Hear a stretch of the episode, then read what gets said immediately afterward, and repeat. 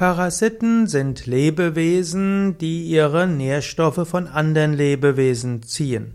Es gibt Parasiten bei den Pflanzen, es gibt auch die sogenannten Halbparasiten, zum Beispiel die Mistelpflanze gilt als Halbparasit. Sie hat nämlich selbst äh, Chlorophyll, also nimmt aus ihren Blättern heraus das Licht der Sonne, aber die die Mistel nimmt ihre, ihr Wasser und ihre weiteren Nährstoffe aus dem Saft des Baumes.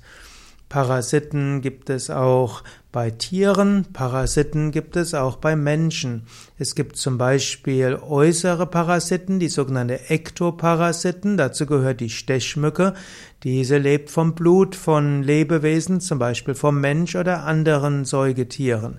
Dann gibt es auch die Endoparasiten, das sind diejenigen, die innerhalb eines Lebewesens wohnen, also zum Beispiel Bandwürmer, Spulwürmer, Hakenwürmer.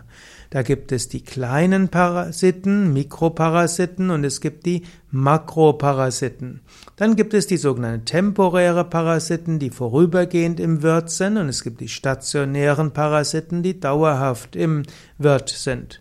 Und so gibt es also jede Menge von verschiedenen Parasiten. Was man manchmal vergisst, ist, dass die Parasiten nicht nur schlecht sind, sondern auch gut sind.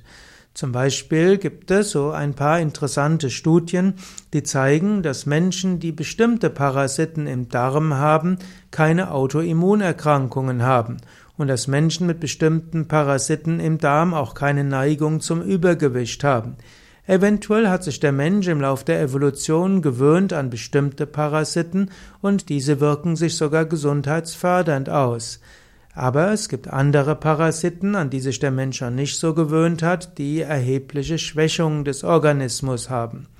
Parasiten sind insgesamt allerdings Lebewesen, die nicht den Wirt töten. Denn es liegt auch nicht im Interesse des Parasiten, dass der Wirt stirbt.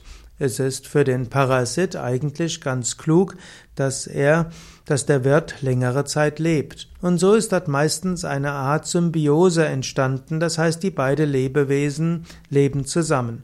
Nur wenn ein Parasit von einer Tierart zur anderen überspringt, dann kann es zu Problemen führen.